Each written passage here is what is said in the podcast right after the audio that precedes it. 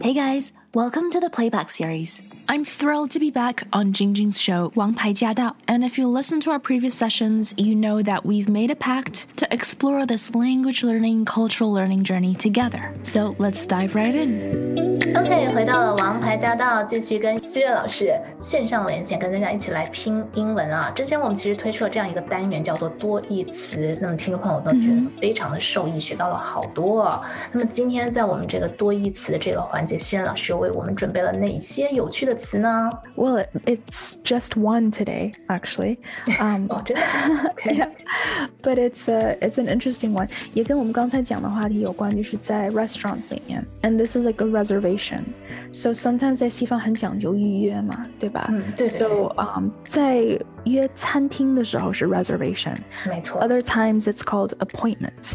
嗯， Um, 对， so when it comes to reservation，也你也可以打电话说，Hey, please may I make a reservation？对吧？就是像、嗯 instead of I want a reservation，你可以说、嗯哼 Please could I make a reservation？And then so reservation 是预约的意思，but at the same time reservation also means like 保留，或者是你不想告诉别人的，或者是你有些东西就是你比较 you don't want to be too open，你不想什么都说的那种。So, for example, there was a time when 我跟我的室友 we were having a conversation, and then I said something like, "Oh, I don't know what your reservation is," and what I meant is like 我不知道你为什么这么 hesitant，这么犹犹豫豫，这么嗯对，犹豫不定。I don't know what your reservation is，就是我不知道你为什么不能放开了，就是大胆的往前走，而是你就是有点寸步难行的那种感觉。哦你又想往前走，嗯，OK 但是你又有点就是在那里寸步难行，所以我当时也就挺 frustrated，然后我就说 I don't know what your reservation is。这个能不能理解成就是我我不知道你在犹豫什么，对，就是那种完全嗯可以，对。嗯嗯嗯， And then 他的确是啊、呃美国本地的人，而所以没有、完全没有语言障碍哈。嗯但是 then he misunderstood, and then he's like reservation. I'm not going to a restaurant. 哦 And then I was like, what? You know, because 因为他是个厨师，所以 just all of a sudden got so confusing. 我们在 同一个话题里就突然间说岔了，对他想到 reservation 了，因为工作的关系，他老往那边想。对对对。嗯嗯 Whereas I'm saying like 我不知道你在犹豫什么。嗯，然后呢，他给我来一句，他没有在 restaurant 里面。所以就是说，即便是同一种语言，大家也还是会会错意的，这个也也嗯对是常会发生。嗯嗯， Yeah, and then from that moment on, I wrote down reservation, and I was like, okay, I have to talk about this next time. 另外让人困扰的是时间哎，so that is also very confusing, and this is something that I also realized，就是尤其是跟讲中文的朋友，我们在 make reservation 的时候，一个 very confusing thing is time，对，这尤这个其是 yeah。也发生在了我们两个约录音时间的情况 Yes. 下。 And it's not the first time. Well, it's the first time for us, but it's not the first time this happened with me, with other people. And this is like 这个礼拜和下个礼拜的区别。这个在中文里是不会有问题的哈。哎，你这个星期有空，哎，下个星期咱们碰个头。但是它在英文里面是有一些需要说明的。 Yeah, so also I think 我觉得在同一个语言系统里面不会有 confusion，但是因为我的思维有的时候是在 like I'm conditioned like in the West，所以 you know for me 这个礼拜和下个礼拜 is just a 中文 translation of this week and next week，but in my head it's still I'm still on like a Western calendar. Do you know what I mean?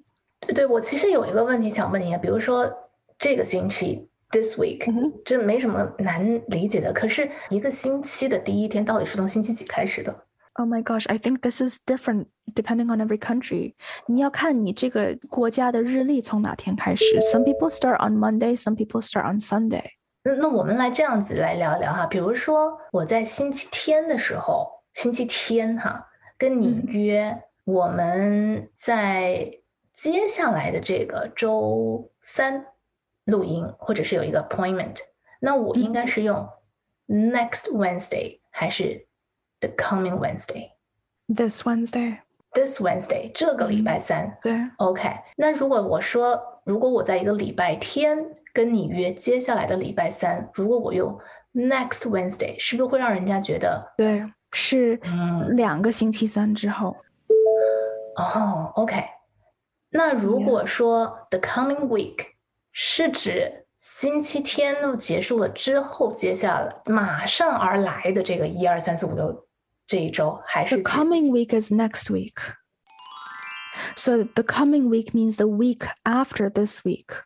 So coming week and next week is the same thing. OK？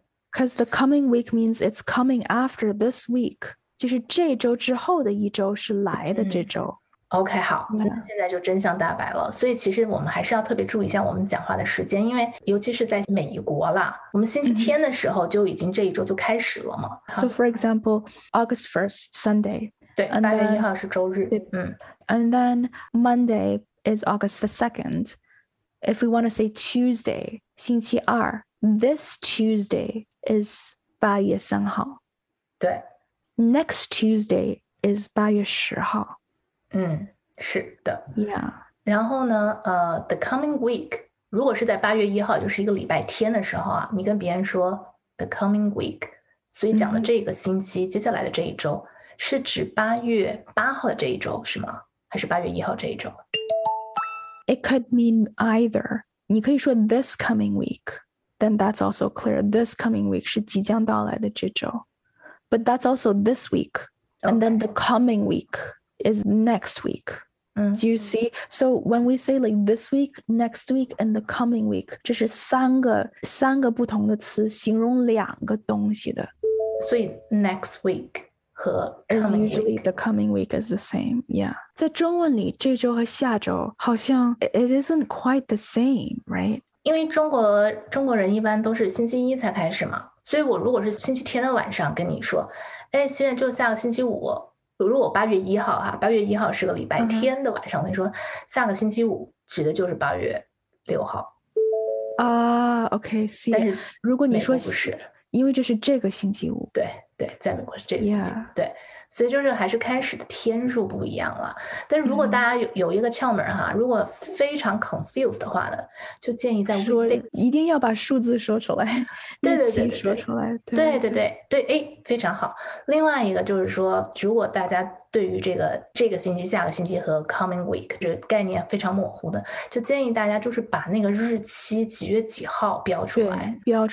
And then you can also confirm, ask, do you mean the 对，对，对。 tenth or the third? 哎，对 Always ask, 因为这个在没有语言障碍的时候，他们也会经常被 confused, like should this week or next week, right? It's very ambiguous. It's Just looking at another example, 我们用一个星期四 for example, right? 好， Okay, 如果星期四是四号的话，嗯 and then we say this Wednesday, it means Wednesday the tenth 十号。嗯，真的吗？ Yeah，因为星期四在已经在 Wednesday 之后了嘛，对吧？对，所以 OK，所以不是 Wednesday- next Wednesday。 No，因为 next Wednesday 会是十七号。哦，我知道了。嗯 This always means the upcoming one，就是下一个。所以如果你是星期四了，你这个星期三刚过，现在是星期四了，嗯，那么当你说 this Wednesday 的时候，就是下一个，就是十号。 OK，我嗯差点理解成 this Wednesday，会理解成他在说昨天。 No，then that's past this past Wednesday。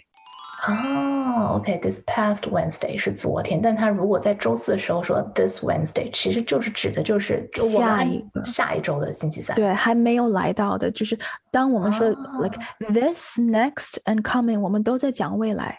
哦 It's ，this and all in the coming。 future 对。所以你说这些西方人的思维为什么跟东方人思维不一样？看他们的语言就知道，就确实不一样。对对 对，so I think 也许这个 is a little bit more clear，就是我们讲 this next and coming 都是在讲未来哦，明白了。 ，anything that happened already 就已经不是这周了，就是 that's this past Wednesday，this past week，就是已经是过去式了，就是过去式跟未来完全不能在一起，right？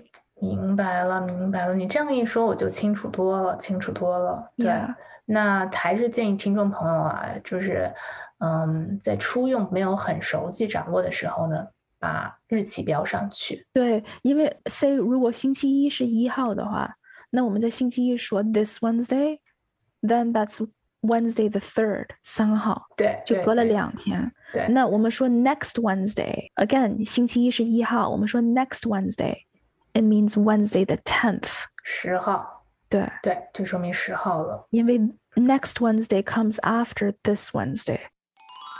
This 永远是即将到来的这周，next 是 this 之后的那周。明白了，之前有的时候我跟朋友约呀，或者是 talk about something，他会说，哎，那这周三不已经怎么怎么样？And then I was like，这周三 like it's already past，就等于 we're talking about like saying this Wednesday，好像在中文里 it's still like you know it's something that's past. But when I think about this Wednesday, it's something that hasn't happened yet. 对，这这个区别非常大了，因为对这这个这个，就像刚才你举的那个例子，我们在一嗯周的星期四的时候，如果用嗯英文跟人家说 this Wednesday，其实就是在中文里面的下周三。对，哦对，yeah yeah，、嗯，是，所以你会 confuse。但如果我们用中文，如果我们在一个星期的星期四跟嗯你哼说、这周三约三点，人家就觉得说这周三不是已经过了吗？不是就昨天吗？你在说啥？ Ah, see. Okay, see, this is this is a good example then 啊、 to illustrate where the confusion is. 对，所以呢，就是建议大家呢，说中文说英文，在这个时间的表达上面是有一点区别的哈，但是没有关系。就如果您是跟用英文跟人家约，然后 this coming 或者是 next，你搞不清楚的话，就是记得把那个时间标上，或者是跟对方问清楚，你是说几月几号吗？Mm-hmm. 嗯 Mm, Yes, always confirm. Always confirm. Also, AM 或者是 PM, right? You never know. 当我们身处在一个讲英语的大环境里面，周围的人是怎么样说话的？If we pay attention, that's a free lesson, right? So now it's your turn to practice. As always, if you have any questions or comments, please let us know. We do have a dedicated Facebook group to address any concerns, questions, or confusion that you might have. We also share tips, including tips from our listeners like you. Everyone's journey is different, but if something has worked for you, then please do share it. You just might inspire someone else. To hear the full show and to catch more episodes, make sure you tune in to AM 1300 every Wednesday at 3 p.m. Let us know what you thought of today's session, and make sure you stay tuned for more.